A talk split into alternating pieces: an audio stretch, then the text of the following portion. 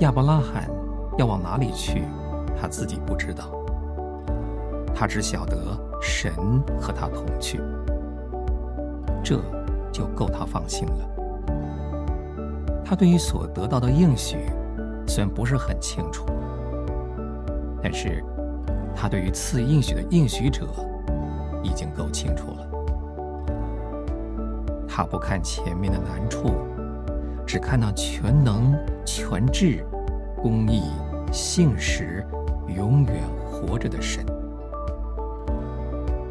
这样一位神，既安排他的路程，当然不会和他儿戏。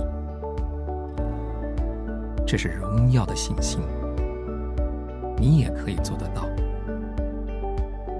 当神打发你出去的时候，虽然路线还没有显明，但是你尽可以信任那位打发者，天地之主，宇宙之神。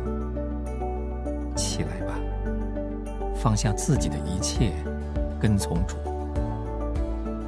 光是欢欢喜喜和主一同出发，冒信心的险还不足够，还当把你自己所计划的路程放下。